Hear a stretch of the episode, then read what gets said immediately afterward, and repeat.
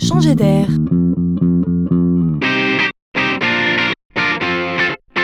C'est la chronique de Laurent Collen. Les grandes villes sont des fourmilières. On s'y entasse et on passe notre temps à y circuler d'un coin à l'autre. Les bouchons s'intensifient, la pollution aussi d'ailleurs, les modes de transport se multiplient. Les collectivités et les citoyens se décarcassent pour faciliter la vie en ville. Alors on essaie tout. Le bus, le tramway, le tout petit bus, le véhicule électrique, le covoiturage, la trottinette, le vélo, le partage de vélos, le partage de véhicules, le partage de véhicules électriques et aussi récemment le partage de vélos électriques. Au fait, euh, vous savez comment on fait pour innover? Ben, Je vais vous expliquer. Vous prenez tous ces mots-là, vous les mettez dans un shaker, vous secouez bien fort, puis à la fin, vous en tirez deux. Et hop, on innove. Vous les connaissez?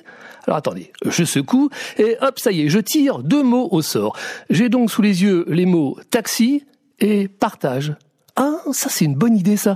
Si on partageait un taxi pour en réduire le prix et polluer moins, eh bien oui, cela existe déjà.